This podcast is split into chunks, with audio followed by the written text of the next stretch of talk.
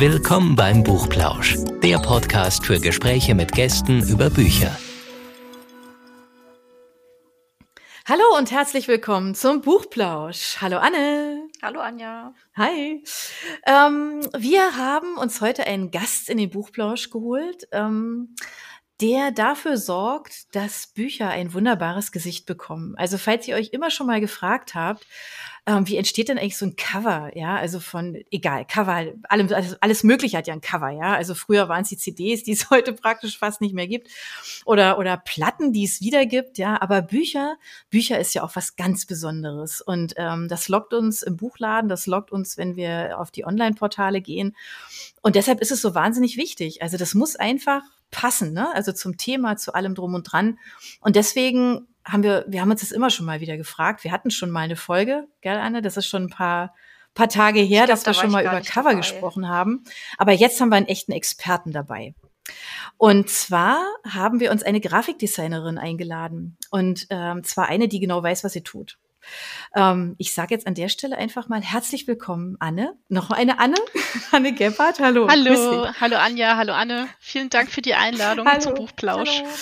Sehr, sehr gerne. Wir freuen uns, dass du zu Gast bist, weil wir sind so neugierig. Und deshalb fragen wir dir jetzt einfach mal ein paar Löcher in den Bauch. Okay, ich bin, bin gespannt. Dann, dann legt mal los. ich kann das jetzt erstmal so von mir sagen. Ich finde es sehr faszinierend, wenn man am Ende das fertige Cover sieht und den Anfangszustand, also quasi den, wenn ich schreibe, was ich von dem Cover erwarte und am Ende, mhm. was dabei rauskommt. Und dann fragt man sich ja, also muss man dafür irgendwas Bestimmtes lernen? Wie schafft man es, das dann zu können? Hm. Also meinst du jetzt, ob man dafür eine bestimmte Ausbildung braucht oder? Genau. Ähm, ja, oder ob es vielleicht einfach reicht zu sagen, ich mache das einfach gerne, mir macht es voll Spaß. Ja, also so. Ich kann ja mal ein bisschen von mir erzählen, wie ich jetzt zum Thema mhm. Coverdesign gekommen bin. Das ähm, allererste Buchcover habe ich vor über zehn Jahren gestaltet. Zu dem Zeitpunkt war ich noch als ähm, Grafikdesignerin in einer Agentur angestellt, ähm, die hauptsächlich im Bereich Webdesign und Webhosting ähm, tätig war. Also schon was, was ziemlich anderes als das, was ich jetzt mhm. mache. Ähm, und in dieser Zeit hatte ich Lust, mal irgendwas ganz Neues auszuprobieren und war auch ein Stück weit auf der Suche nach, nach einem Ausgleich zu meinem Job, den ich in der Agentur gemacht habe. Und ähm, viele meiner Kolleginnen und Kollegen, also andere Grafikdesignerinnen, die auch für Werbeagenturen arbeiten, ähm, werden das bestimmt nachvollziehen können, dass man in einer, in einer Agentur oft an Projekten arbeitet, die man auf persönlicher Ebene jetzt vielleicht weniger spannend findet. Also da kommt ja so alles, hm. alles Mögliche ja, quer durchs Beet. glaube ich, genau. Es liegt in der Natur der Sache, ne, dass es so unterschiedliche Sachen genau. sind, ja. Und ja. Äh, vermutlich habe ich damals schon gemerkt, dass ich mich beruflich gern in eine andere Richtung entwickeln möchte. Also habe ich überlegt, ähm, was die eine Sache ist, die ich bisher noch nie gestaltet habe und die mir persönlich besonders wichtig ist. Und das waren und sind für mich bis heute immer Bücher gewesen. Und ähm, damals hatte ich natürlich in dem Bereich dann noch, noch keinen Kundenstamm und mein Hauptjob war ja auch was, was anderes. Also habe ich mich ähm, online umgesehen und bin auf ähm, einer Designplattform ähm, auf die ersten Buchcover-Projekte gestoßen. Und so hat das alles angefangen. Genau. Okay, einfach, einfach aus dem Spaß heraus und zu sagen, ich probiere jetzt da mal ja, was aus. Also ich glaube, ich hatte, habe beruflich und so, ich war wahrscheinlich schon ein wenig unzufrieden zu der Zeit und habe gedacht, hm, da, da muss es irgendwie noch mehr geben. Also man macht dann eine Ausbildung. Ich habe eine Ausbildung zur Mediengestalterin gemacht mit Schwerpunkt mhm. Konzeption und Visualisierung. Und ähm, ich würde jetzt auch nicht sagen, wenn man sich für den Beruf interessiert oder speziell für die Sparte, in, in der ich jetzt ähm, arbeite, dass es grundsätzlich ein Muss ist, dass man eine entsprechende Ausbildung gemacht hat, wenn man in dem Bereich Fuß fassen möchte. Mhm. Mm, also mit ausreichend Leidenschaft für Gestaltung und einer Portion Talent und viel Fleiß kann man sich die notwendigen Kenntnisse dafür bestimmt auch selbst beibringen. Und ich, ich kenne auch einige Kollegen, bei denen das tatsächlich so gewesen ist, die beruflich erst was anderes gemacht haben und dann so über einen Umweg mhm. erst ähm, dahin kamen. Ähm, trotzdem bin ich der Meinung, dass beispielsweise eine Ausbildung zur Mediengestalterin oder ein Studium in Mediendesign oder Kommunikationsdesign doch eine ganz solide Basis für den Berufseinstieg in dem Bereich sind, weil man dadurch grundlegende Kenntnisse in Sachen Gestaltung, Typografie und Medienproduktion vermittelt bekommt und natürlich auch die gängigsten Programme, mit denen man dann arbeitet, kennen, kennenlernt. Ja. Das wollte ich nämlich gerade fragen. Ich glaube, als du also vor zehn Jahren dir das mhm. überlegt hast, da gab es vielleicht auch das eine oder andere Programm noch nicht. Also da passiert ja einfach das auch sehr, passiert, sehr viel. Ja. Na, das ist aber, aber ich kann mir eben auch vorstellen, dass man, du hast es gerade eben schon angesprochen, so gerade so Typografie oder oder so, so ein Bildaufbau oder so. Da gibt's ja einfach Sachen, die die ja, vielleicht wahrscheinlich so Grundprinzipien oder so, die man wahrscheinlich schon irgendwie beachten sollte. Auch wenn man dann damit bricht, ist es aber gut zu wissen, dass es sie gibt, genau. oder? Also ich ja. denke, das ist wie bei jedem anderen Beruf auch, ähm, dass es gut ist, wenn man so die beruflichen Grundlagen halt mal gelernt hat. Aber ich, ich würde nicht mhm. sagen, dass es nicht möglich ist, sich diese Sachen auch alle selbst anzueignen. Das ist, wenn jemand ein großes Interesse und viel Spaß daran hat und so, kann er das auch sicher im, im Selbststudium sich, ähm, sich alles beibringen. Aber ja, trotzdem ist es nicht schlecht, da so das Handwerk auch gelernt zu haben. Also auch, wenn man Kunden von sich überzeugen will und dass man so ein eine gewisse Menge an Expertise mitbringt, mhm. ist es nicht schlecht sagen zu können, ja, ich habe da mal was gelernt. Also das ist, ich habe da, hab das schon richtig das gelernt, was ich mache. ich glaube, das ist ganz wichtig, das, was du gerade ja. gesagt hast, weil ich glaube, also das ist ja so ein bisschen, ne, also für alle, für alle da draußen, die vielleicht auch, keine Ahnung, ihre Posts auf Instagram mhm. toll gestalten oder so, das ist ja auch so eine, so eine, so, ich kann das, ich kann das allein, ich brauche keine Agentur. Das kommt ja schon so ein bisschen daher, dass viele sich auch ausprobieren. Aber dass das, das ist ja, dass man vielleicht auch ein Stück weit vielleicht auch irgendwann einmal an eine Grenze kommt. Ne? Also was, wenn du jetzt auch, wie du gerade gesagt hast, wenn man Kunden überzeugen will, dann reicht es wahrscheinlich nicht zu sagen, das ist der Instagram-Account von mir ja. und das ist der von meinen Freunden, die ich auch mal, die ich auch mal betreut habe und ich kann das schon. Also ich könnte mir vorstellen, dass das wahrscheinlich schwierig das, ist. Also das, ist, das Bereich, ist schwierig, ne? genau. Ja. Ähm, na, natürlich ist es auch nicht so, dass man eine Ausbildung gemacht hat und dann schon alles weiß und kann. Also ähm, wenn man sich so ganz grundsätzlich ähm, für einen kreativen Beruf entscheidet, ähm, bringt das, glaube ich, immer, immer die Tatsache mit sich, dass man ähm, ja, sich so ein bisschen dafür committen muss, ein Leben lang zu lernen, weil äh, mhm. das hört niemals auf. Also es entstehen halt immer neue Medien, immer neue, es gibt, gibt immer tollere, bessere Software und ähm, ja, es ist so, eine, eine, eine lebenslange Entwicklung, dass man immer versucht, ähm, neue Dinge zu lernen, seine Fähigkeiten, die man mhm. schon hat, zu verbessern.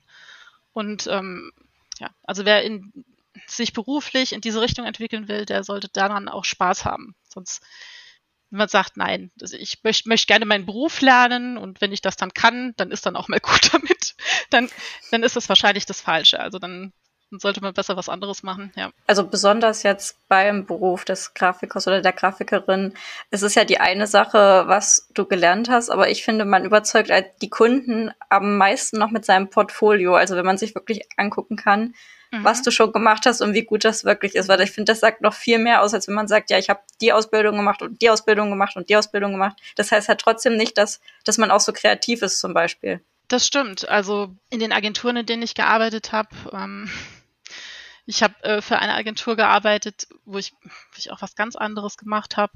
Das war ähm, hauptsächlich die Werbung für einen bekannten Discounter. Und ähm, ja, also das, das war auch was, wo ich, wo ich gemerkt habe, okay, ähm, das ist mir definitiv nicht, äh, nicht kreativ genug. Da habe ich mich richtig äh, eingeschränkt gefühlt in meiner Kreativität. Aber das ist nun mal so, wenn man für große Unternehmen ähm, arbeitet, die haben halt alle ganz festgelegte Gestaltungsrichtlinien, es ist alles in einen ziemlich strikten Rahmen gepresst und ja, daran muss man sich während der Arbeit dann halten. Da gibt es nicht viel Spielraum für eigene Ideen und ähm, ja. ja. Ja, ich meine, gut, das, die, diese Grenze hast du ja immer, also durch einen Auftraggeber, mhm. auch im mhm. Bereich Cover. Ne? Also du kriegst ja auch ein Briefing dafür. Es ist ja wird dann eine bestimmte Richtung mhm. ähm, festgelegt, dass man sagt, guck mal, es muss in die und die Richtung gehen. Wir hätten gerne die und die Farben ja, oder weiß das, Das, das stimmt. Also tausend, ne? Mhm. Also insofern so ein so ein so ein, ich sage jetzt mal so ein Korsett hast du ja tatsächlich immer. Ja, aber aber wahrscheinlich, ja, du kannst dich natürlich bei einem Cover mehr austoben. Mhm. Ja, das ist, glaube ich, auch so ein bisschen im Produktdesign. Das ist ja auch so ähm, oder auf einer Website oder so hast du wahrscheinlich mehr, mehr Möglichkeiten, tatsächlich mal so ein bisschen der Fantasie freien Lauf zu lassen, ja. Ja, also das, das, das würde ich jetzt würde ich gar nicht, würde ich gar nicht mal so sehr sagen. Also vielleicht ist das auch eine persönliche Sache. Ähm, eben auch so mhm. Verpackungs- und Produktdesign habe ich, habe ich auch schon gemacht. mhm. Und ähm, ja, Also natürlich ist ähm, Coverdesign in dem Sinne auch Verpackungsdesign. Wenn man das jetzt mal ja, so okay, aufs Wesentliche mhm. runterbricht, ja, ist es, ist es schon. Stimmt. Ähm, ja. Aber ich fühle mich in dem Bereich, was die Gestaltungsmöglichkeiten angeht und das, was ich selber so mit einbringen kann, trotzdem freier, als wenn ich jetzt eine Verpackung für Fischstäbchen gestalte. Mhm. Ja. Aber weil du das jetzt gerade so schön gesagt hast, ja, du hast ja damit angefangen. Mhm. Kannst du dich noch an dein allererstes Cover erinnern? Ja, kann ich, kann ich tatsächlich. Erzähl. ähm, Was war das? Was durftest du machen? Ja, ähm, das war so ein Sammelband für Kurzgeschichten und Gedichte und der hieß ähm, Stadtträume, eine literarische Partitur. Mhm. Und ist äh, damals erschienen im Schlossverlag Düsseldorf. Ja, das war das allererste okay. Cover, was ich gemacht habe. Und wie war das Briefing da für dich? Also, das war ja dann auch das erste mhm. Mal, ne, dass du eben in so, auch im Briefing das erste Mal für ein Cover in der Hand hattest. Ja, gut. Also, wenn man als Grafikdesigner vorher schon gearbeitet hat, ähm, dann kennt man das ja, dass man von einem Kunden eine Aufgabenstellung kriegt. Im Grunde war das recht ähnlich. Also, also ich glaube, dieses, eben dieses allererste Briefing, das ich damals auch gekriegt habe, ähm, war auch von einer Anne. lieb, lieb, so viele Annes. Ja. Anne. Die Anne Hohler. Genau mit ihr habe ich danach und so auch noch ein paar andere Projekte gemacht. Und die hat das schon relativ, äh, relativ professionell gemacht, also sich wirklich äh, Gedanken gemacht, wie das aussehen soll und war für mich kein so besonders schwieriges erstes Projekt. Also es ging ganz mhm. gut, ja. Aber für HörerInnen, die jetzt vielleicht nicht so viel Ahnung von dem Gebiet haben, was kann man mhm. sich denn unter einem Briefing überhaupt vorstellen? Mhm. Ja, da gibt's schon auch Unterschiede. Also von meinen Verlagskundinnen so wie Anne zum Beispiel, mit, mit Anne habe ich ja auch schon Projekte zusammen gemacht, die ähm, selbst alle Buchmarketing-Profis sind, bekomme ich in der Regel ein komplettes Briefing, also so mit, mit allen Eckdaten wie Autorenname, Titel, Genre, einer kurzen Inhaltsangabe, oft auch eine Eingrenzung der Zielgruppe, dann darüber hinaus auch häufig noch eine Beschreibung, wie so die allgemeine Stimmung ist. Wenn der Handlungsort so eine wichtige Rolle spielt, ähm, ist das auch immer mit dabei oder Vorschläge für einzelne Gestaltungselemente oder die äußerliche Beschreibung von Charakteren, die vielleicht auf dem ähm, Cover integriert werden sollen. Mhm. Und ähm, in der Regel sind auch einige Referenztitel so als Orientierungshilfe mit dabei, damit ich dann weiß, ähm, also in welche Richtung das Ganze gehen soll. Ja. Also so würde jetzt ein, ein vollständiges, äh, professionell gemachtes Briefing aussehen. Und gibt's aber auch mal den Moment, wo Kunden oder Kundinnen auf dich zukommen und sagen, ja, wir haben jetzt noch gar keine so genaue Vorstellung, überrasch uns einfach mal? Das passiert tatsächlich relativ selten. Und eigentlich passiert mir das auch selten in der, in der Zusammenarbeit mit Verlagen. Die kennen sich aus und haben auch eine, mhm. eine bestimmte Vorstellung und so. Da ist mir das eigentlich noch nie passiert, dass irgendjemand kam und hat gesagt, Anne, überrasch uns einfach mal, mach, mach mal. ähm, bei Projekten mit Self-Publisherinnen kommt es immer darauf an, ob die Autorinnen und, und Autoren im Self-Publishing schon Erfahrung haben oder ob die jetzt vielleicht gerade erst angefangen haben, dass das allererste Projekt ist, dann kann das schon schon auch mal anders laufen. Also bei Kundinnen, die etwas unerfahrener sind, kann es sein, dass mir dann nötige Informationen, die ich eigentlich für die Covergestaltung bräuchte, im Briefing fehlen. Und für den Fall führe ich mit denen dann ein Gespräch. Und ich habe auch ähm, so einen mhm. kleinen Fragebogen, wo ich die wichtigsten Eckdaten, die ich für die Gestaltung brauche, abfrage. Und das führt dann auch oft dazu, wenn jetzt äh, eine Kundin oder ein Kunde noch gar nicht so genau weiß, was er will und braucht und wie das fertige Cover am Ende aussehen soll, dass sie sich mal damit beschäftigen, wer ist denn überhaupt ihre Zielgruppe? Und ähm, finden dann einfach so im Austausch mit mir heraus, was sie, was sie wollen und brauchen. Das ergibt sich dann eigentlich immer. Also jetzt gibt's ja aber auch, weil du gerade sagst, so ja, das findet man dann heraus und Zielgruppe und so, aber es gibt ja auch so Trends, mhm. ja, also was jetzt so Covergestaltung mhm. betrifft. Also ich glaube, sehr, sehr klar im Printbereich, ähm, da sieht man das ja, ja auch. Also finde ich jetzt, ne, wenn man im Buchladen geht, sieht man eigentlich, okay, ja, das ist jetzt halt, ne, das ist ein bisschen sehr Trend und dann sind die alle so ein bisschen mhm. hm und so. Guckst du auch nach sowas? Also, dass du umgekehrt auch weißt, was ist jetzt für den Kunden vielleicht jetzt irgendwie das Richtige? Also schaust du da auch, was sind da so Trends, wohin entwickelt sich das? Guckst du, weiß ich nicht, international? Ja, also schaut man auf jeden Fall. Also ja, es gibt auf jeden Fall Trends und ja, da, da informiert man sich auch. Also ich schaue mir schon von den von verschiedenen Verlagen und so die neuesten Programme dann ganz gerne mal an, wie das alles so optisch aufgemacht daherkommt. Das ist auf jeden Fall ähm, interessant für mich und es ist auch definitiv so, wenn jetzt ein, ein, bestimmtes Buch sehr erfolgreich war und auch viele Menschen das Cover toll finden, wird es natürlich weitere Bücher geben, die in Sachen Gestaltung dann der gleichen Erfolgsformel folgen und so. Das ist ganz klar. Ja. ja. eben, ich habe vor unserem Gespräch und so auch drüber nachgedacht. Ähm, so ein gutes Beispiel ist zum Beispiel ähm, das, was der Lux Verlag jetzt schon seit Jahren für seine Sparte New Adult macht. Ich meine, das wird jeder kennen, der äh, gerne Bücher in die Richtung liest. Ähm, die haben, was das angeht, da wirklich so einen, einen Look kreiert, der so zum, zum Genre Standard in dieser Sparte geworden ist. Also davor gab es auch so in der Richtung New Adult häufig Buchcover mit Liebespaaren auf dem Cover. Mhm. Und die haben dann sich eben gedacht, also keine Ahnung, wer bei dem Verlag die Marketingabteilung oder vielleicht auch irgendein Designer, der für den Lux Verlag arbeitet, der sich das überlegt hat, ähm, sich gedacht, sie machen ähm, für diese Sparte mal Cover, die sehr reduziert sind. Also da ist so komplett die Titelei im Mittelpunkt. Ähm, die Cover bestehen immer nur aus Schrift, häufig so zwei unterschiedliche Schriftarten, die gut zusammenspielen, miteinander kombiniert sind und mhm. die Hintergründe sind meistens ziemlich abstrakt, oft nur so Texturen, die Farben alle sehr freundlich mhm. und hell. und ähm, aber wenn das jetzt ursprünglich die gestalterische Richtung war, die ein einzelner Verlag für sein Programm eingeschlagen hat, ist das in diesem Genre aktuell der Standard, weil das einfach so gut funktioniert. Das hat sich bewährt. Mhm. Und ähm, das ist auch ein gutes Beispiel dafür, dass jetzt ein einzelner Gestaltungstrend ähm, auch sowas bewegen kann, weil der hat auf jeden Fall dazu beigetragen, dass Literatur mit erotischen mhm. Szenen für junge Frauen ähm, so aus der Nische geholt wurde und wirklich gesellschaftsfähig ist. Ja, ja, ja stimmt. Das, das ist schon interessant, deswegen. Ja, das ist total spannend, ja. ne, was sich da, was sich da tut, ja, klar. Hast du auch vielleicht einen Lieblingstrend oder andersrum einen, den du ganz schlimm findest? hm, muss ich mir überlegen. Ja, also was die New Adult Sparte angeht, ähm, da habe ich online mitgekriegt, dass ähm, so man manche Leserinnen und Leser sich daran jetzt auch so ein bisschen satt gesehen haben. Also ich muss, muss ehrlich sagen, ja, es ist nett und freundlich und unverfänglich und, und auch nett, dass man jetzt ein erotisches Buch im Zug oder in der Bahn lesen kann, ohne schräg angeschaut zu werden. ähm, Stimmt. Aber ja. Ähm, ja, also wenn ich mir die Programme so anschaue, glaube ich, dass der Bereich dann so ein bisschen das, das Problem hat, dass die Cover manchmal so ein bisschen auswechselbar wirken. Also ja, das wollte ich gerade sagen, ist austauschbar. Ja. Das ist eigentlich total schade, ja. ne? Das ist so. Habe ich das schon gelesen? Ach, ich nicht genau. Das, ne? so, das sieht so ähnlich aus wie wie das mit dem lila Fleck links mhm. unten. Ja, also, ja, ja, genau. Also ich finde das finde das grundsätzlich nicht schlecht. Das ist das ist so vom Marketing her und so wirklich eine wie gesagt, ich weiß nicht, wer die Idee hatte und so wirklich, wirklich ein Geniestreich gewesen, kann man, kann man nicht anders sagen.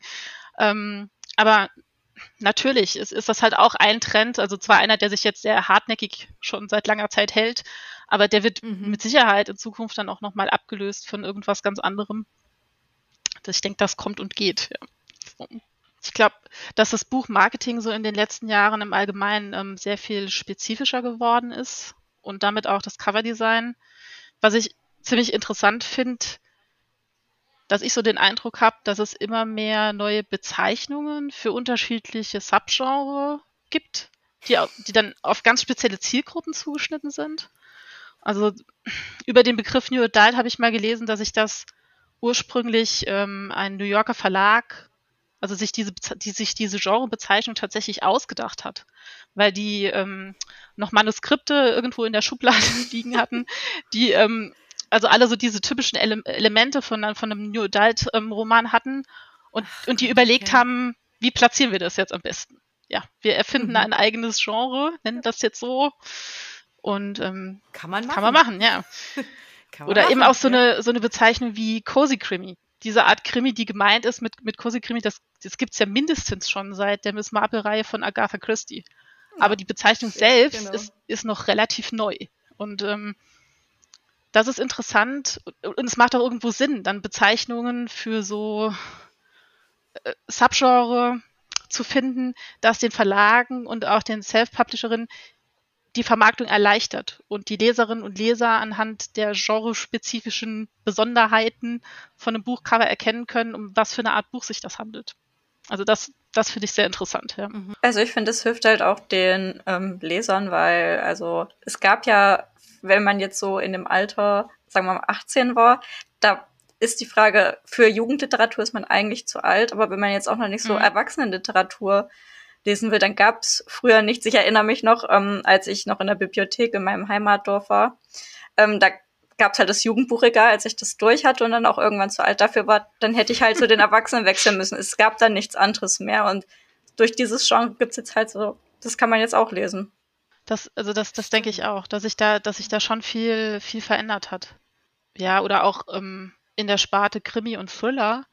Also wenn ich mhm. dran denke, als ich die, die ersten Cover vor, vor über zehn Jahren gemacht habe, war eigentlich in der Sparte Thriller alles schwarz-weiß mit ein bisschen rot. also ja, genau. so wirklich, wirklich viel anderes äh, gab es da nicht. Und ähm, in den letzten Jahren sind auch da immer mehr, ähm, es ist immer spezifischer und raffinierter geworden. Also es gibt dieses äh, Grundprinzip zwar, zwar immer noch, aber auch da wird dann jetzt wirklich genauer auf die Zielgruppe eingegangen. Dass zum Beispiel Thriller gibt, die vom Erscheinungsbild auch direkt deutlich machen, das ist ein Thriller, der ist eher für Frauen. Ja. Vielleicht ist es ein bisschen romantisch. Mhm. Ist die Titelei pink und es ist eine Frau abgebildet auf dem Cover, die einen pinken Regenmantel trägt. Also kommt so einfach durch die Farbgebung, ja, wird das, wird das Ganze nochmal ein, ein bisschen mehr in eine ganz spezifische Richtung geschoben. Ja, es ist halt, also hab, das ist jetzt wahrscheinlich nur mein Empfinden, aber ich glaube, die, die Cover sind so ein bisschen atmosphärischer geworden. Mhm.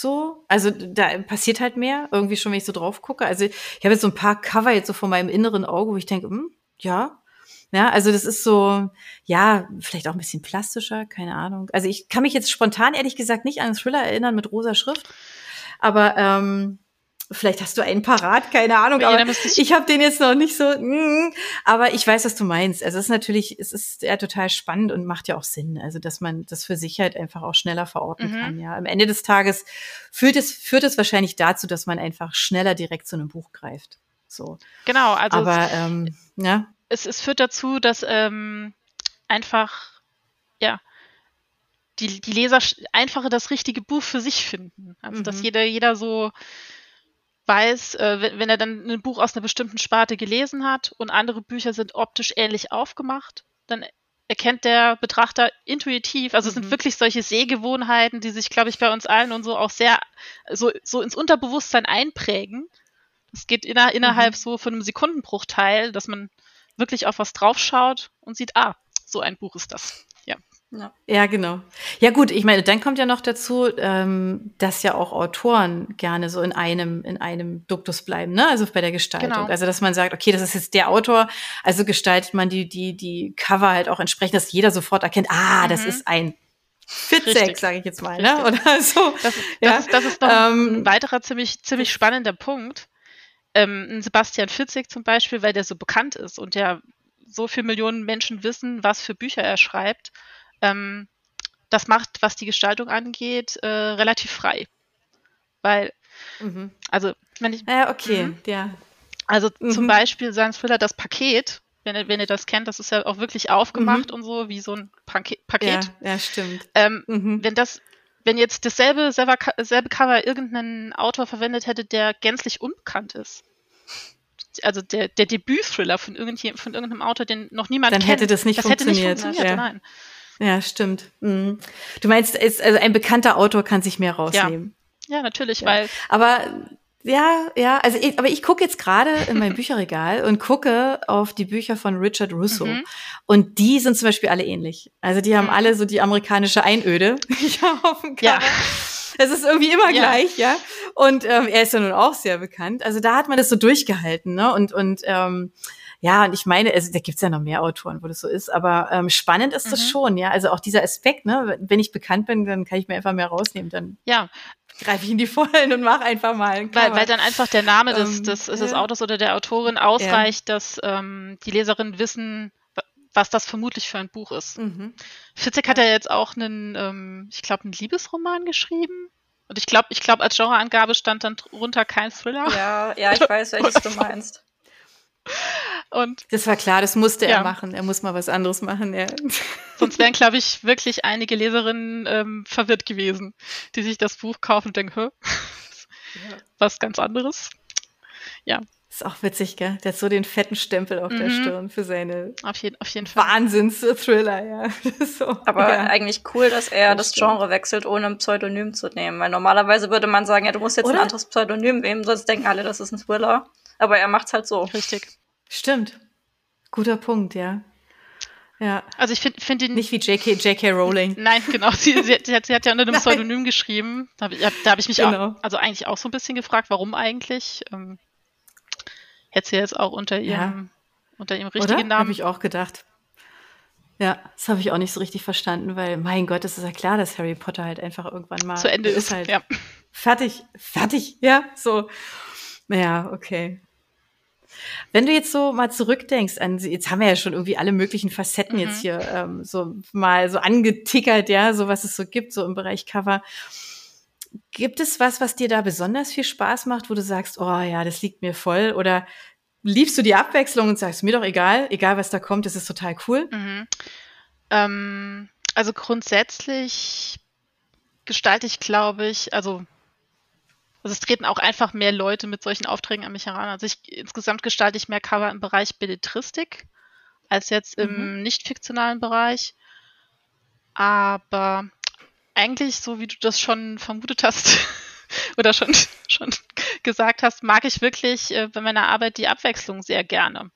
Also ich kann mir mhm. jetzt, ich weiß, dass es ähm, Kolleginnen und Kollegen von mir gibt, die sich ähm, auf ein ganz bestimmtes Genre spezialisieren und dann mhm wirklich nur, nur, nur das machen. Das, das kann auch dazu mhm. führen, mhm. dass man dann da ganz besonders gut wird, wenn man sich jetzt wirklich nur auf eine einzige Sache konzentriert. Aber ich bin ganz ehrlich, das wäre mir, also glaube ich, zu langweilig. Ja. Nein. Ich glaube, das darfst du auch ehrlich sagen, da darfst du dazu stehen, ja. ja? Das ist so. Also mir macht es ja. Spaß, dass das, dass es immer, dass es ganz mhm. unterschiedliche mhm. Sachen sind. Und ähm, ja, also vor der Zusammenarbeit mit DP zum Beispiel ähm, habe ich vorher, glaube ich, noch nie was im so, also so historischen Liebesromanbereich gemacht. Und da mache ich mhm. für euch und so aktuell relativ häufig äh, verschiedene Cover. Das, äh, und das macht mir auch viel Spaß. Und bevor ich jetzt äh, so ein Projekt das erste Mal hatte und so, hätte ich das jetzt auch nicht unbedingt gedacht. Deswegen, ja, freue ich mich eigentlich, eigentlich immer und so, wenn, wenn ich auch mal was machen darf, äh, was mhm. dann ein Novum ist irgendwas, was ich vorher noch nie gemacht habe. Ja. Ist es denn da ein großer Unterschied, ähm, ob du ein Cover machst für ein E-Book oder für, für ein Printbuch? Mm, also es sind schon zwei Sparten, die unterschiedlich funktionieren, ja. Und ich. Warum? Mm, weil das eine andere Erfahrung ist, wenn man sich ein Buch in der Buchhandlung anschaut, als wenn man das online sieht. Und die mhm. Kriterien für die Gestaltung ähm, bei einem Buch, wo man weiß, da ist der wichtigste Vertriebskanal mit Sicherheit das E-Book und online. Und bei einem, bei einem Roman, wo man weiß, da gehen Literaturinteressierte in die Buchhandlung und die möchten das gerne mal in die Hand nehmen. Ähm, das, das, ist, das ist auf jeden Fall ein Unterschied, weil im E-Book-Bereich ähm, das ja so ist, wenn man ähm, bei irgendeinem Online-Händler, bei Amazon, Thalia, auf der Webseite ähm, nach Büchern sucht, das, das E-Book muss immer in der Lage sein, sich so ein bisschen durchzusetzen gegen alles, was links und rechts daneben auch in Briefmarkengröße angezeigt wird. Ja. Und ähm, ja. ja, da muss das Cover einfach andere Voraussetzungen erfüllen. Wenn das, wenn das der Hauptkanal ist, über den ein Buch mit, äh, mit Sicherheit verkauft wird, ähm, als ein Roman, wo die Printauf Printausgabe auch eine, eine wichtige Rolle spielt ich denke jetzt mal zum Beispiel, weiß ich nicht, ich stand neulich in der Buchhandlung und hatte ich ein Buch in der Hand, wo so, ähm, wo die Schrift so geprägt war zum mhm. Beispiel. Also es war schon mal so ein ganz anderes haptisches ja. ähm, Erlebnis, als es nur normal jetzt also einfach ein Buch in der Hand zu haben, sondern es war wirklich tatsächlich, es war einfach, es hat sich toll angefühlt, mhm. ja. So und ähm, das sind natürlich noch mal ganz andere Dimensionen, ja. Ist das, ist das was, wo du sagst, ja klar, da kannst du keine Ahnung mehr in die Vollen gehen, ja, wenn du wenn du an so ein Printbuch denkst. Ähm, oder ist es eigentlich auch diese, diese Herausforderung im E-Book-Bereich, halt einfach was, was ganz Schönes zu machen, was heraussticht in dieser, in dieser Lautstärke rundrum? Ähm, wo siehst du da so ein bisschen so die, die, sagen wir so, die schönen Momente auf beiden Seiten? So. Ich mache nicht für, ähm, für alle Cover, die ich, ähm, die ich gestalte und so auch die Umschlaggestaltung. Aber ich habe für manche Projekte ähm, auch schon das Cover, den Taschenbuchumschlag und dann vielleicht auch noch Buchsatz gemacht. Mhm. Das ist dann halt einfach, einfach eine, eine andere Erfahrung, weil man einfach so auf das mhm. Gesamtbild, was dabei rumkommt, ähm, dann einen ganz anderen Einfluss hat. Also ich habe jetzt bisher ähm, auch noch nicht mit, mit ganz großen Verlagen zusammengearbeitet, die ähm, dann wirklich Bücher in einer, in einer hohen Auflage produzieren, wo sich eben solche Dinge wie, wie das, was du erwähnt hast und so mit einer Prägung, mit besonderen Folien, wo dann die Haptik und alles ähm, besonders toll ist. Mhm. Ähm, das würde mir großen Spaß machen. Ich habe, wie gesagt, Anna hat mir vorab vor dem Gespräch ähm, auch ein paar, äh, paar Fragen geschickt und ähm, ob ich vielleicht auch noch so ein paar Buchtipps und sowas habe. Und dann habe ich auch überlegt, wie ich jetzt auf verschiedene Bücher, die ich besonders mag, ähm, ähm, aufmerksam mhm. geworden bin. Und ähm, da musste ich, musste ich direkt an eins denken, ähm, das ich auch in der Buchhandlung mal gesehen habe, wo ich, da war ich völlig hin und weg äh, von der ganzen Buchausstattung, weil das, weil das so toll, so toll gemacht war. Mit so einem wirklich wunderschönen, also ein tolles Cover, auch mit so die, die Titelei, dass die Buchstaben alle so ein bisschen er, ähm, erhaben. Also es war auch haptisch mhm. und so, dann ganz toll, dann so richtig schöner dunkelgrüner Buchschnitt und ähm, ja, also einfach, einfach, einfach ein toll, toll gemachtes Buch. Ja. Aber ich, mhm. ich glaube, ähm, was mir beim. Es ist eher die Ausnahme, ja. ne? Das ist. Das ist was ganz Seltenes ja. eigentlich ja auch. Ne? Also das ist ja jetzt nicht so, dass wir das im Buchladen jetzt irgendwie permanent sehen, sondern es sind ja auch da die Highlights, ja. Das ist wirklich, das ist, ist wirklich ähm, was Besonderes dann, ja. Mhm. Ähm, ja. Aber was mir am meisten Spaß macht, ja, es ist eigentlich die gestalterische Arbeit, also die Montage aus Schrift, Bildern, ja, und anderen Grafikassets, ähm, einfach so was komplett Neues zu mhm. schaffen. Das, das ist eigentlich, eigentlich immer der Punkt an meiner Arbeit, der mir, der mir am meisten Spaß ja. macht. Ich muss jetzt noch kurz wissen, was das Buch mit dem grünen Buchschnitt war. ich wollte, dachte, ich hätte so eine Frage. ja, ähm, ja, wie gesagt, also das war ähm, der Debütroman von ähm, Lise Spitt. Der heißt Und es schmilzt. Sagt ja, das, das, fand was? ich auch ganz toll. Da vielleicht, okay, ja. Du hast ja. das auch gelesen? Ja, genau. Also das ist ähm, wirklich ein, ein toller, toller Roman, äh, aber auch sehr kompromisslos, muss ich sagen. Den, den habe ich gelesen, da war ich hinterher fix und fertig. Das kann, kann ich echt nicht anders sagen. Also da habe ich zu meinem Freund damals, damals glaube ich, gesagt, ich, also ich habe gerade was gelesen, ich, ich glaube, ich muss da jetzt drüber reden. so so habe ich das durch den, so richtig durch den Fleischwolf gedreht, das Buch. Das kann ich, kann ich anders nicht sagen. Und das kam von der, von der optischen Aufmachung. Also es ist toll gemacht und das, das passt auch zum Inhalt. Da ist ähm, auf dem Cover vorne der Name der Autorin und auch der Titel mit, mit Eiswürfeln in Form von Buchstaben gesetzt. Und und in diesen mhm. Eiswürfeln sind dann noch so kleine lila Blüten und grüne Zweige. Also es sieht, und, und das Buch heißt ja auch, und es spilzt, ja. Also das mit den Eiswürfeln mhm. passt dann, passt auch so zum Thema ja. und auch zu dem, was in der Geschichte passiert. Und also da habe ich mich, da habe ich mich richtig verliebt und dann das Buch auch in die Hand genommen und meine Buchhändlerin des Vertrauens direkt gefragt, ob sie das schon gelesen hat und wie sie es, wie sie es fand. Und dann hat sie, hat sie gesagt, ja, ist wirklich ganz toll geschrieben, äh, aber ähm, kein Wohlfühlbuch. dann habe ich gesagt, aber und dann mhm. habe ich das direkt mitgenommen, ja. und nicht bereut, ja. Ich finde, genau. also diese Gestaltung finde ich auch super schön. Allerdings muss man sagen, diese Blumen in den Eiswürfeln haben mich nicht darauf vorbereitet, womit man dann konfrontiert wird. Nein. Nein, das stimmt.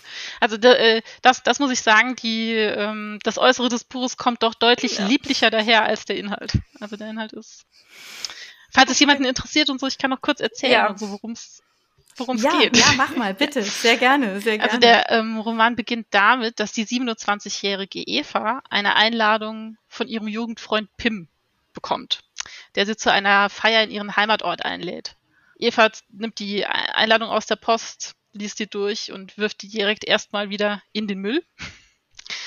Und dann überlegt sie sich doch nochmal anders und fischt sie wieder aus dem Papierkorb raus und ähm, entschließt sich dann doch dieser Einladung nachzugehen und in ihren Heimatort ähm, zu fahren. Und sie stammt aus ähm, einem kleinen belgischen Ort in Flandern und war seit vielen Jahren nicht mehr zu Hause. So die ganze Stimmung ist von Anfang an relativ drückend. Also man weiß, da passiert jetzt nichts Lustiges. Ähm, und Eva bereitet sich dann vor und ähm, lädt einen riesigen Eisblock in ihren Kofferraum von ihrem Auto und mit dem fährt sie dann los. Zurück in ihr Heimatdorf. ja. Und die Handlung ähm, wird dann so auf zwei Zeitebenen erzählt. Also zum einen der Tag, an dem diese Feier stattfindet, ähm, aus Evas Sicht und parallel dazu nochmal die Ereignisse im Sommer 2002, als Eva 13 Jahre alt war. Und das steuert ähm, auf ein ziemlich fulminantes Finale hin und die Spannung ist irgendwann nicht mehr, nicht mehr zum Aushalten und so. Aber es ist, ja, ist wirklich ein heftiger Roman. Also vielleicht kann Anne auch noch Genre? was erzählen, wenn sie ihn auch gelesen hat. Ja. Welches Genre ist das? Wo ist das verortet? Roman.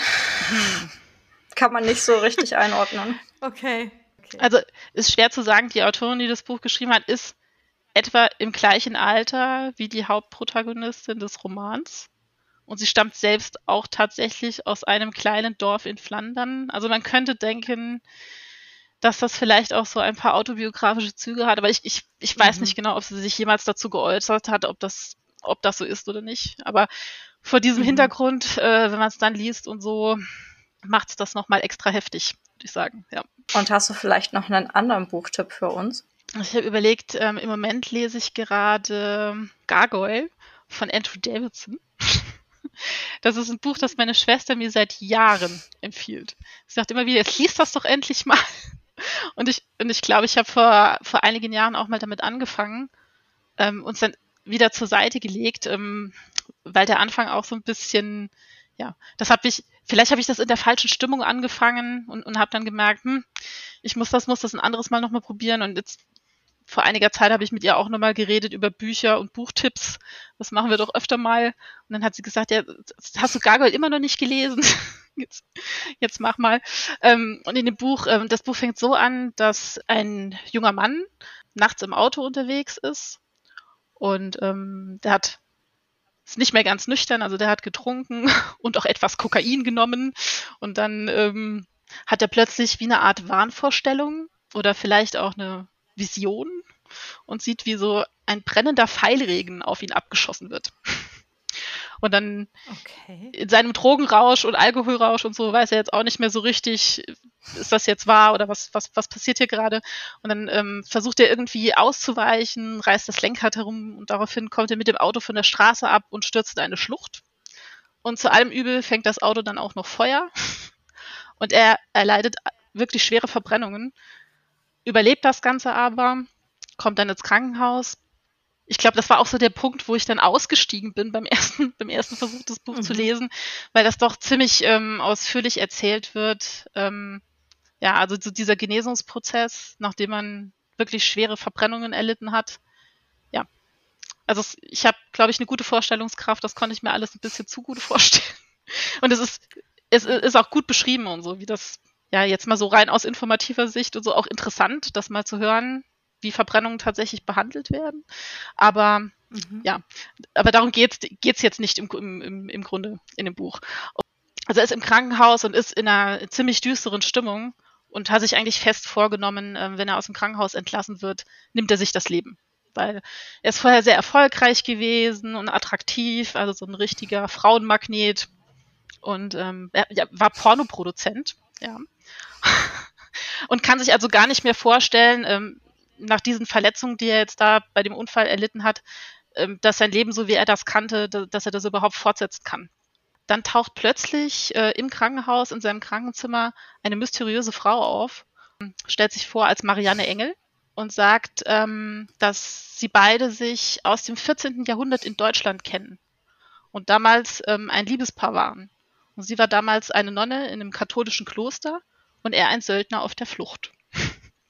Und damit, ja, damit stellt sich dann die Frage, ähm, ob diese Frau, ob die völlig verrückt ist oder ob das tatsächlich stimmen kann, was sie da erzählt. Ja. Okay. Und ähm, also es ist jetzt kein typischer Liebesroman, sondern, sondern eher so ein Genre-Mix mit ähm, mhm. mehreren Erzählebenen. Zum einen wird die Geschichte erzählt von einem Ich-Erzähler, ähm, der in der Gegenwart und sein Zusammentreffen mit Marianne. Und Marianne Engel erzählt ihm wiederum ähm, Geschichten aus ihrem Leben im Kloster. Und sie erzählt auch immer noch weitere Geschichten aus allen möglichen anderen Epochen. ähm, zum Beispiel im viktorianischen England oder eine Geschichte in Italien zu Zeiten der Pest. Und in dem Roman geht es jetzt nicht so sehr um eine bestimmte Liebesgeschichte, sondern mehr um die unterschiedlichen Formen, die die Liebe annehmen kann. Also es ist wirklich ein gutes Buch. Aber hat das dann auch Fantasy-Elemente oder ist es an sich ähm, realistisch, abgesehen von der Seelenwanderungssache?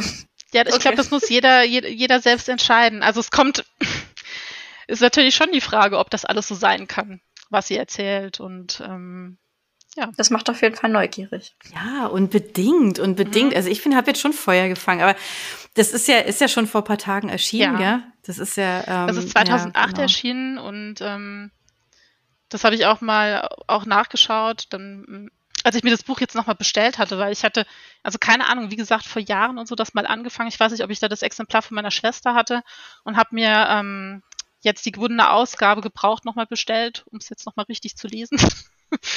und ähm, das ist ein Kanadier, der das Buch geschrieben hat. Und das war, es ist tatsächlich auch sein einziges Buch, was er geschrieben hat, ähm, aus dem, im Jahr 2008. Und was interessant ist, ähm, obwohl das sein Debütroman war, ist der bereits vor Erscheinen in 26 Länder verkauft worden. Und ähm, auch nach der Veröffentlichung direkt auf der New York Times Bestsellerliste gelandet. Also ich glaube, das ist jetzt auch nichts, was jetzt so, so häufig passiert. Ja, ist schon ganz nee. interessant. Vor allen Dingen auch heftig, dass er dann nie wieder was geschrieben nee. hat. Ja, ich weiß auch nicht. Das habe ich tatsächlich gegoogelt, weil ich auch gedacht habe, Mensch, das ist ein tolles mhm. Buch. Warum hat er nicht noch mehr veröffentlicht? Also keine Ahnung. Weiß ich nicht genau hat sich vollkommen ausgepowert mit dieser also Geschichte, also, da alles reingesteckt. Die Geschichte ist schon, keine Ahnung, vielleicht, vielleicht gibt es schon Schriftsteller, die ein einziges Buch schreiben, vielleicht ähm, haben die da dann alles, alles reingesteckt, was sie zu erzählen hatten. Ich, ich, ich weiß es nicht. Du, ich glaube, das gibt's öfter. Also ich hänge wirklich an so ein paar Autoren dran, wo mir die Bücher so unglaublich gut mhm. gefallen mhm. haben. Und dann kannst du denen ja folgen, ja. also egal wo, ne? Aber man guckt halt einfach, okay, was machen die? Und da gibt's echt einige, wo, wo nichts kommt, wo ich mir denke, oh, das ist so schade, weil das erste Buch war so toll. Ja. Das ist so schön geschrieben und, und so eine, so eine tolle Geschichte einfach, ne, die einen auch so nicht mehr mhm. loslässt, mhm. ja. Und dann denkt, ja, aber schreib doch noch was. und dann ist da nichts. Das ist so, das, ja, das ist total schade, aber gibt's halt leider wirklich ja, oft, ja. Das stimmt aber gut für den Lesestapel, weil jedes Mal, wenn ich ein gutes Buch lese, will ich dann auch die anderen Bücher des Autors lesen und so wächst diese Liste, die man auch lesen will, ins Unendliche. Das stimmt, ja. Oh ja, das stimmt. Ja. Das ist für mich auch immer ein totales Verhängnis, weil ein Buchladen, also ich muss echt mir genau überlegen, ob ich reingehe. Mhm. Weil ich nie ohne Buch rauslaufe und vor allem nie ohne eins. Ja. Also ich habe immer mindestens zwei oder drei dann im Gepäck, weil ich kann mich sowieso nicht entscheiden und denke mir so, oh nee, das nimmst du jetzt besser mal noch mit. Und wie wir ja alle auch gelernt haben, sind, also ich bin großer, großer Fan von gebundenen Büchern mhm. ähm, lesen. Und wenn du da nicht schnell bist, sind die weg. Ja, also das ist inzwischen ja wirklich ja. so, weil die Auflagen ja auch kleiner werden und man muss halt einfach da dranbleiben. Ja. Ne? Und dann ist es irgendwie so ein bisschen, ah, ja, okay, nehme ich doch noch mit. Und es ist jedes Mal so, mm, ja, ja, genau. Ja, das stimmt. Das muss ich, muss ich mir auch überlegen, gehe ich in die Buchhandlung oder nicht. Ja. Aber es ist dann auch so schön, gell? Das ist für mich echt immer so, oh, ja. ja, Mensch, da sind wir ja schon mitten eingestiegen in die, mhm. in deine Buchempfehlung. Mhm. Das waren jetzt zwei ganz schöne, ähm, die sicherlich jetzt ähm, alle da draußen neugierig gemacht haben, die diese Bücher noch nicht kennen. Ja. Ähm, wir können auch nur sagen, also greift da mal zu und, und schaut, weil die gibt's ja auch als, als E-Book auch tatsächlich. Die kann man sich auch als E-Book holen. Man, ja. Aber ähm, ja, aber es schmilzt und es schmilzt ist natürlich auch mit so einem tollen Cover, das ist natürlich schon auch sehr reizvoll, ja. ne, wenn man dann so ein schönes Buch in der Hand hat. Wenn es auch nicht so locker flockig zu lesen ist, nee. ja, weil die Geschichte irgendwie echt, ihr habt mich echt, ihr habt mich jetzt neugierig gemacht, ja. Also jetzt, ja, ja, genau, einfach mal also, gucken. Also was man sagen muss, vielleicht noch sagen muss zu Und es schmilzt, dass es ein Buch ist, ähm, wo wirklich doch eine Menge problematische Themen behandelt werden. Also wenn jemand so ein Thema hat, also vielleicht auch schlechte Erfahrungen gemacht hat in mancher Hinsicht. Ähm, also grundsätzlich, wenn jemand völlig unbelastet ist und sagt, ähm, auch wenn das eine intensive Erfahrung ist, das Buch, ähm, lese ich das gerne ähm, ohne viel, viel darüber zu wissen und so, das würde ich eigentlich empfehlen. Aber ähm, wenn jemand weiß, er hat Probleme mit gewissen Themen und so, sollte er vielleicht vorher doch nochmal sich den Klappentext durchlesen machen, ne? und mhm. ich denke, da kann man schon erahnen, ähm, um was es teilweise geht und dann ja sich vielleicht doch was suchen, ähm, was einen da nicht möglicherweise triggert. Ja. ja, das ist gut, dass du das nochmal gesagt hast, weil das ist natürlich dann schon, das ist auch wichtig. Mhm. Ja, dass man ja. da drauf guckt, genau. Also ich war, wie Anne gesagt hat und so, auch nicht ja. vorbereitet auf das, was dann da. Okay, kalt erwischt. Ja, ja das war jetzt so ein, ein schneller Ritt einmal durch, äh, durch das Thema Coverdesign mhm. und ähm, um was es da so alles geht. Und ich glaube, also ich könnte mir vorstellen, dass ihr da draußen äh, vielleicht nochmal die eine oder andere Frage habt, dann fragt die. Ähm, wir sind immer für euch da. Ihr könnt uns schreiben, einfach per E-Mail. Ähm, und uns einfach verfolgen. Das ist natürlich auch sehr schön. Bleibt uns treu und abonniert einfach mal diesen Podcast, egal wo ihr ihn gerade gehört habt. Einfach abonnieren, weil dann verpasst ihr keine Folge. Weil wir jede Woche ja ähm, immer wieder spannende Interviewgäste haben, oder Anne? Auf jeden Fall. Ja, genau. Und so schön war es jetzt auch mit dir, Anne. Der Vielen Dank, fand ich auch. Ich extra mal, Anne. ähm, es war schön, dass du uns mal so einen Einblick gegeben hast, mal so ein Türchen aufgemacht hast. Ja, was steckt da eigentlich so dahinter? Hat ja auch was mit Wertschätzung zu tun. Es steckt einfach viel Arbeit drin und ähm, ähm, viel, viel Gefühl und, und viel, viel Handwerk und jeder macht sich da einfach so irre viel Gedanken. Insofern, ähm, ja, wenn ihr das nächste Mal auf Cover schaut, dann denkt da dran, da hat jemand mit ganz viel Herzblut gearbeitet an einem schönen, an einer schönen Einladung zum Lesen, kann man ja so sagen. Genau. genau. Liebe Anne, vielen Dank, dass du unser Gast warst. Ja, vielen, ähm, vielen Dank für das nette Gespräch. Es hat mir wirklich Spaß ja. gemacht. Danke. Uns auch, uns auch, ja. Und deine tollen Buchtipps. Und wie gesagt, ihr kommt gerne auf uns zu, wenn ihr da noch Fragen habt. Ähm, wir schauen, dass wir die beantworten können. Vielen Dank und wir sagen Tschüss, Tschüss aus dem Buchplausch. Bis nächste Woche. Tschüss. Für unsere Buchplauschhörer haben wir übrigens noch etwas ganz Tolles. Falls ihr nämlich jetzt gerade nach dem richtigen Hörbuch sucht, dann könnte Bookbeat eine gute Idee sein. Stöbert durch über 50.000 Hörbücher. Entdeckt Bestsellerlisten, die Hörbücher von DP natürlich auch, oder lasst euch ganz persönliche Empfehlungen geben. Ihr wollt das einfach mal ausprobieren? Buchplausch und Bookbeat schenken euch einen ganzen Monat Bookbeat for free. Meldet euch einfach mit dem Rabattcode Buchplausch bei Bookbeat an oder geht auf die Seite www.bookbeat.de slash Buchplausch und schon seid ihr dabei. Den Link, den haben wir auch noch einmal in die Beschreibung der Podcast-Folge eingefügt. Also nutzt dieses wunderbare Angebot, einen Monat lang so irre viele Hörbücher zu hören, wie ihr wollt, denn genauso funktioniert Bookbeat. Das ist nämlich toll. Ihr könnt so viele Hörbücher hören, wie ihr wollt. Das ist doch jetzt genau das Richtige, oder? Also ausprobieren. Wir freuen uns mit euch. Bis dann.